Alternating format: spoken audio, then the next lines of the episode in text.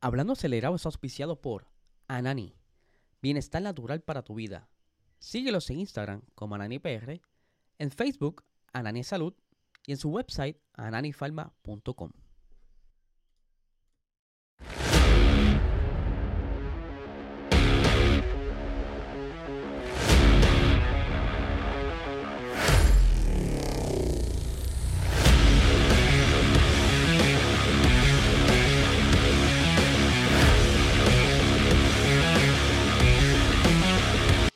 Saludos amigos fiebre bienvenidos a todos a otra edición Hablando Acelerable. Habla Eliezer. Si me están viendo ahora, esto es grabado. Sorry, no lo tira en vivo. Ando grabando otra cosa en los estudios por ahí. Ustedes saben, creando contenido para este canal como siempre. Y contando con el auspicio del mejor cannabis medicinal de Puerto Rico, Anani, si estás buscando bajar los niveles de estrés, ansiedad, dolores musculares Busca estos productos de alta calidad en tu dispensario más cercano. Síguelos en Instagram como AnaniPR y en Facebook como Anani Salud. Eh, y les cuento que hay eh, productos nuevos, así que vayan, verifiquen y gocen de estos productos de alta calidad. Por supuesto, también contamos con el auspicio de la mejor compañía de consultoría, el, corillo de El 100 Otero. Si tú tienes un negocio y quieres sacarle más jugo a tu negocio o tienes eh, planeado hacer algo nuevo, comunícate directamente a través de su cuenta de Instagram, el 100 Otero, o en su website en 100otero.com. Ahí podrás encontrar las diferentes maneras de contactarlo y ver en su website qué, cositas han hecho y qué pueden hacer para ayudar tu compañía. Así que ya lo saben, vamos a arrancar porque tenemos un par de cositas bien chéveres. Tenemos Fórmula E tenemos un poquito de Daytona y un par de cosas que están ocurriendo en la Fórmula 1. Así que vamos a arrancar directamente con la Fórmula E.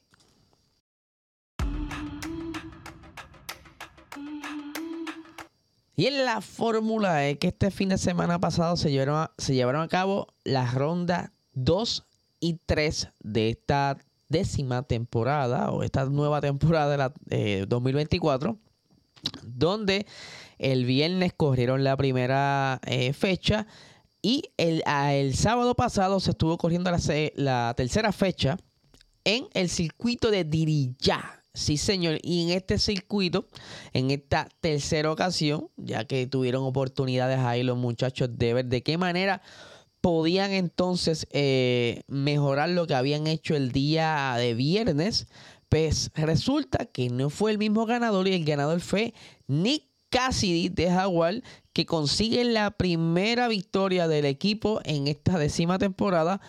Eh, y su primera para la escudería británica. Eh, además, tenemos que eh, ya había logrado un tercer puesto en el circuito de México, ¿verdad? hace unos fines de semana atrás. Y que aquí el viernes pudo entonces empujar hasta conseguir otro tercer puesto. Eh, más adelante, ¿verdad? Eh, Friggins salió súper rápido. Esto fue comenzando la carrera. Salió súper rápido en ese primer inicio, ¿verdad? De carrera. Pero más adelante cambiaron las cosas. Eh, para intentar, ¿verdad? Arrebatarle el liderato en la primera curva a Cassidy. Pero eh, Cassidy tuvo suficiente ritmo para poder alcanzar al, piloto y hacerse del liderato. Así que vamos a ver qué sucede porque próximamente eh, ellos estarán ya visitando en la cuarta ronda. Se estarán moviendo. Aquí tengo, aquí tengo, sí señor, por aquí tengo... No, en esta nota no los tengo, pero ya están preparándose todos para la cuarta ronda. Y eh, ahora mismo, eh, Jaguar tiene una ventaja de 29 puntos en la tabla de los, de los standings sobre 10 eh, Penske. Así que vamos a ver qué pasa. Ah, mira, aquí está. Porque la próxima ronda es el 16 de marzo en Sao Paulo, Brasil. Así que vamos a estar siguiendo esto de cerca. Y antes de soltarlo, tengo aquí eh, unas eh, expresiones post carrera con nuestro colaborador Diego Busto. Así que vamos a escucharla. Todos. Esto es el podio del DDI PRI y este es el ganador Nick Cassidy. Look at that. Es impresionante, increíble. Ahí está. Fantástico. Y la gente te responde. The people respond to you, yeah? Yeah, everyone's gearing up for Backstreet Boys later. It's super cool to see everyone. Yeah, everyone's everyone's into it. It's mega. Absolutely. This is almost like Mexico, huh? Look at this. Oh, Look at this. Now it is. There you go. that's incredible. That's incredible. It's so good. amazing. It's, It's so amazing. You feel really like a star, like a concert star. Yeah? No, it's not about me. It's about the whole event and Formula E. It's a massive success for the sport, and um, it's so cool to see. Going to the sport bar, I mean, the victory was amazing. It was really, really So- good. sorry? Your victory was really, really good. Thank you. I, yeah, I love the race. It was a lot of fun. I thought I went too hard, but um, I've never really taken that much risk in Formula E to, to go out there and go for it like that, but it worked. But did you feel that the victory was, was possible? Oh, yeah. When did you feel that the victory was really, really possible for you today? After qualifying. Yeah. So that, that feel, I mean, the, the car is performing so well. I mean, we've seen it so far this season. Yeah, yeah, yeah. I, cannot fault my, my team, my car. I'm in a really lucky position, but we got to keep it up. There's a long way to go. Everyone's developing. Man, you saw how close the race was. I mean, I was holding up a train of many cars. So eh, everyone's so so fast and it's so close. And now Brazil. Now Brazil, which will be the same. And before celebration. Uh, seven weeks, we reset, we do some testing, Yeah. and we try to come out stronger again. All right, thank you. Con esa victoria, eh, Nick Cassidy se pone por delante de Pascal Verlaine con 18 puntitos. Así que se está poniendo eh, buena la cosa y eh, Fórmula E, ¿verdad? Está cogiendo su juguito. Vamos a ver qué tal. Vamos ahora a pasar a lo que estuvo sucediendo en las 24 horas de Daytona.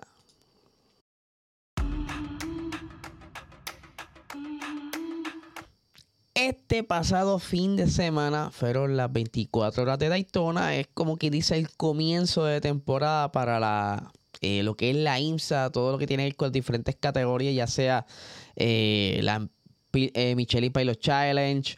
Todas las categorías arrancan en Daytona y que, debo decirlo, no la vi completa. Vamos, no voy a estar 24 horas pegado. Pero cada vez que me sentaba, me sentaba a verla por cerca de 40, una hora y me mantenía monitoreando, lo dejaba prendida la carrera, me iba, me asomaba. Ocurrieron un montón eh, de abandonos, como es de esperarse en este tipo de carreras, más cuando tú arrancas una temporada con la carrera más dura. Eh, a diferencia de la WEC, las 24 horas de Le Mans es básicamente a mitad de temporada y pues tienes ya un tiempo para prepararte, para conocer bien el carro de este año y ir llevando las cosas. Pero aquí la, la temporada arranca con la prueba más dura, por lo menos de las más duras de la, de la fecha de la temporada y que son muy importantes estos puntos para la gran mayoría de los equipos, porque de aquí, de aquí puede depender quizás hasta la victoria del campeonato. Pero hay que decir que estuvo súper emocionante. Eh, cada vez que había un safety car, pues daba la oportunidad de reagruparlo a los muchachos, a, a las diferentes eh, categorías, y volver a tener esa emoción de mientras unas dos, cuatro vueltas en lo que estaba entonces todo el mundo cerca haciendo las batallas. Eh, debo aquí, ¿verdad? Ya comenzar con las victorias, porque debo decir que estoy como que un poquito perdido, pero es que es la hora en que estoy grabando. Eh, Penske, los Porsche, Cadillac dieron grandes batallas y de verdad en un momento dado no se sabía si Penske iba a poder ganar. Eh, Cadillac logró hacer, aprovechó unas estrategias ahí, unos momentos donde estuvo liderando, pero las cosas cambiaron, ¿verdad? Los diferentes safety cars eh, hicieron el cambio del panorama. Pero las últimas 10 minutos hubo una gran cacería entre el Cadillac y el, el Porsche de Penske que se tu- mantuvieron cerca de, menos de un segundo de distancia. Estuvieron casi siempre, yo creo que lo alcancé a ver tres o cuatro décimas, pero eh, la velocidad del Porsche, la agilidad del piloto, más cuando pilotaban a través del tráfico, porque eso es otra cosita que aquí, ¿verdad? Es un poquito difícil, es que tú tienes las demás categorías y cuando tú tienes un carro más rápido que todos los demás, pues llega un punto que te encuentras con ellos y estas batallas pues, o se ponen más calientes o suelen separarse un poco en lo que los pilotos eh, pasan. Pero vamos aquí a hablar. Penske, eh, Penske, perdón, consiguió la victoria eh, con el equipo Porsche Penske, eh, que no llevaba, eh, perdón, no conseguía una victoria desde 1969. Así que esto es una super victoria para el equipo, quienes pilotaron aquí. Eh, quien iba pilotando en este carro en la, en último stint era el piloto Felipe Nasser y quien pudo terminar ahí a darle la batalla. Además, eh, contaba con los pilotos, los tengo por aquí, disculpen, que son varias notas eh, para este podcast. Eh, ajá, acá, acá, los tengo, aquí los tengo regados, disculpen. El piloto, como les dije, Felipe Nasser, M. Campbell, New Garden y T. Cameron estuvieron corriendo en el Porsche número 7 eh, con el modelo 963 y que como bien les dije dieron una gran batalla. Ahora, eh, en la categoría de los LMP2, que a diferencia de Dawek, aquí todavía mantienen los LMP2, estuvieron ahí haciendo un buen esfuerzo los muchachos del equipo. Eh, era Motorsports, si no me equivoco, tengo aquí el nombre, sí, era Motorsports, con los pilotos, ajá, aquí los tengo, Felipe Fraga, eh, Tom Dylan, eh, Scott eh, Tower, que fue, que estuvo corriendo en la última tanda, también de igual manera dieron por lo menos una gran hazaña, ya que lograron terminar las 24 horas sin mayores dificultades. Además de que en la categoría GTD, que es donde corren, ¿verdad? Ya otra, ahí vas bajando de, velocidades, que son los, GT3, aquí lo pueden ver. Ferrari, la GTD, ganó eh, esta categoría, pero fue bastante difícil porque tuvo un momento donde tuvieron que cambiarle eh, los discos del freno, eh, hubo momentos que tuvo que regresar a los pits porque se le había aflojado la goma, pero como es de esperarse una carrera de 24 horas. Eh, estuvo súper entretenida y hay que decirlo, estos Ferrari tenían una velocidad punta en la recta. ¡Wow! por lo menos lo que yo estuve viendo, se le hacía difícil al Mercedes acercarse. Eso estuvo bien, bien bueno.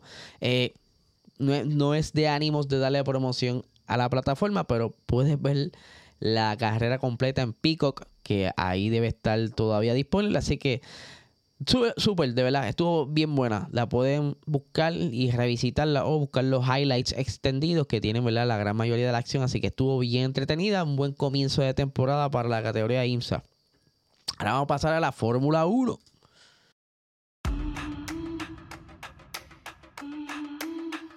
Y ahora sí, quizás es lo que tú estabas esperando, porque la gran mayoría de los muchachos que están en este canal les encanta cuando hablamos de Fórmula 1. Y hay que decir que eh, Alpine, la vamos a arrancar con Alpine. Ya la gran mayoría de los equipos han hecho sus pruebas de crash test y han logrado pasar la prueba para así poder homologar o básicamente es construir el monoplaza para que pueda comenzar la temporada y, y próximamente hacer las pruebas de pretemporada. ¿Y qué pasa con Alpine? Alpine lleva ya pasando dificultades para poder completar esta prueba. En esta ocasión, entiendo que es la segunda vez que lo intenta fallaron la prueba de crash test, o sea, de, la prueba de choque, pero no es frontal. En esta ocasión es lateral, la cual tienen que superar un golpe estático. Aquí le voy a decirle cuánto es la fuerza que tiene que aguantar. Tiene que aguantar una carga de 300 kilonewton. Eh, en esta zona aproximadamente, se la voy a señalar aquí, ¿verdad? Para que tengan una idea por dónde más o menos debe recibir el golpe. Por ahí, esas son pruebas es simulando como si otro monoplaza lo chocara. Eh, pero se sabe que son cositas que suelen ocurrir. Eh, quizás con la data que colectaron eh, en, el en la prueba, pueden saber más o menos cuánto deben reforzar el área. La cuestión es que al sol que estoy grabando este episodio, restan nueve días para que puedan completar la prueba y están listos para su presentación y las otras fechas que vienen por ahí, porque está acercándose ya los pre-test de temporada. O sea, tienen tarea por hacer. Eh, están un poquito atrasados, pero ya por lo menos la, administración del PIN debe saber que tienen que lograrlo. Vamos a ver si en estos días salen las noticias eh, aplaudiendo que consiguieron hacer o pasar esa prueba. Por otra parte, eh, a Luis Hamilton, este fin de semana pasado, pues como que Hamilton tomó un poquito el internet es que ustedes saben que Hamilton siete veces campeón, para el que esté viendo este episodio por primera vez, eh, y se le ha hecho difícil a Mercedes lograr asentarse en las nuevas normativas que comenzaron en el 2022. Ninguno de sus dos monoplazas, ni el del 2022 ni el del 2023, logró entonces eh, hacer lo suficiente para por lo menos conseguir victorias, porque en el 2022, por lo menos en Brasil con George Russell, lograron conseguir la victoria, victoria, perdón, pero este año pasado, el 2023, no lograron conseguir ni una sola victoria. Ahora, como es de esperarse eh, en estas situaciones cuando tienes eh, un equipo que está adaptándose, buscando la manera de ver cómo puede eh, mejorar, ya que lo que ellos escogieron no fue como que la mejor, el mejor concepto. Y ya hemos hablado que James Allison llegó aquí a, salvar la cosa. Eh, pero como cualquier persona suelen pensar su futuro. Y eso fue lo que se estuvo corriendo este fin de semana y como que en algunos lugares lo sacaron un poquito de contexto. Pero la realidad fue simplemente eh, una reacción a unas preguntas que le hicieron a Luis Hamilton en una entrevista, que ahora se me escapa el, el, el site, el, el lugar donde lo entrevistaron, pero aquí tengo las expresiones porque él habló de que ha considerado eh, tomarse un año de descanso. Y aquí tenemos las expresiones que dice lo siguiente. Nunca, eh, pero nunca dije que un octavo título sería el punto final. Eh, me sacar aquí las, letras que no las puedo ver. El punto final y no sé qué sigue después de conducir en la Fórmula 1. No, no necesariamente siento el deseo de seguir activo en la Fórmula 1 después. Pero como dije antes, nunca digas nunca. No me imagino dejar de conducir en esta y estar en el box en algún lugar probablemente pensaría, podría seguir así un año más y luego seguir compitiendo. Así que probablemente sería mejor tomarme un año sabático y luego ver si todavía me gustaría volver. Esto, ¿verdad? Lo dice quizás que estaría, porque por supuesto esto es un extracto de, de una entrevista escrita. No, no he podido encontrar un clip donde se, ve, donde se vea todo el contexto de, lo, de la conversación que ya ellos llevaban y hasta donde lo llevó a este punto, pero sacando yo conclusiones, posiblemente sea que estará observando qué tal están las cosas para cuando se cumpla quizás su contrato, porque él tiene contrato, o que si esta conversación fue antes de renovar el contrato, tomarse un año, ¿verdad? El punto exacto de tiempo se pierde un poco, como les dije, es un extracto de una entrevista y no está completa la entrevista, pero aún así deja saber de que es como cualquier piloto que esté pasando un mal momento como le está pasando a Mercedes, pues considera entonces si irse, ver que todo regresa a su normalidad,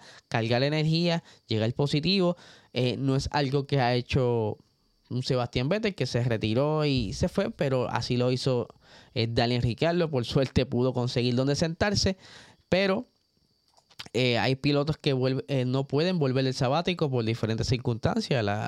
el equipo decidió que el piloto que está corriendo por él corre mejor, cositas así. Pero eso fue quizá un, simplemente un pensamiento que pasó por la, por la mente de Lewis Hamilton en algún punto en donde ya estaba un poquito desesperado porque no encontraba resultados dentro de su equipo. Pero son cositas que suelen suceder. Así que Lewis Hamilton por el momento estará corriendo hasta, el hasta la que llegue la nueva era. Ahora, otra cosita que estuvo bien nítido corriendo este fin de semana es que se filtraron, por decirlo así, están los cibernautas que les encanta buscarle la vuelta a las siete patas al gato. y al parecer en una búsqueda en internet se toparon con que hay posibilidades de que haya un gran premio en Chicago. Y yo voy a comenzar con la pregunta que me hice cuando vi esto que le voy a mostrar ya mismo. Chicago, la gran mayoría del tiempo en, el año hace frío. Y se me hace un poquito pensar eh, que haya un gran premio para la Fórmula 1 que requiere tanta temperatura para ser neumático, pues pudiera ser un gran reto. Pero la tecnología, ¿verdad? Yo no sé hasta qué punto está, que puedan quizá inventarse algo y correr. La cuestión es que, ¿de, de qué hablo? Es que se filtraron los nombres que han sido registrados ante el Congreso, como cualquier negocio, eh, marca, pues se registra. Y estos son los nombres que han registrado para, dice aquí, Fórmula 1, eh, Fórmula 1 Grand Prix of Chicago, Chicago Grand Prix, Fórmula 1 Grand, eh, Chicago Grand Prix y Grand Prix of Chicago. Fueron cuatro nombres registrados y esto fue el 19 de enero. Y si miramos atrás, a, lo que es el precedente de cuando se filtra un nombre de Gran Premio, quiere decir que hay unas conversaciones. Así empezó en el 2022, cuando eh, el Gran Premio de Madrid, de igual manera, se filtra el nombre. No es que se filtre, es que alguien buscando por ahí se topó con él, porque esto, esta data es pública. Eh, y comienzan esa ola de rumores hasta que por fin se concretó hace una semana y pico atrás eh, el Gran Premio de Madrid. Volvemos. No sabemos si serás eh, callejero porque también la gente comenzó a comentar en el post que en Puerto Rico Racing Sport compartimos. Ah, pero ¿por qué otro circuito callejero? No se sabe si va a ser callejero, no se sabe si es que hay una pista que vaya, piensen construir no hay más detalles, simplemente hay un nombre. Y nada, hay que mantenernos alerta a ver hasta qué punto eh, llega esto. Quizá fue que hubo una conversación con algún, algún promotor. El promotor quizás percibió alguna vista positiva por parte de eh, la Liberty Media y pues se adelantó a, a, guardar los nombres en caso de... Eh, pero Sí, es posible, porque ahora mismo en Estados Unidos hay un gran auge. Hay, una, hay un grupo de personas que no están muy simpatizando con la Fórmula 1, pero hay otro grupo que sí. Y ellos van a apuntar hacia las personas que dicen que sí. Así que vamos a ver qué pasa. Ya tienen Gran Premio de Las Vegas, tienen Miami, tienen Cota. Este sería el cuarto eh, dentro del mismo continente que lo pone interesante y que yo creo que en un momento dado eso lo puedo después buscar y traerlos aquí.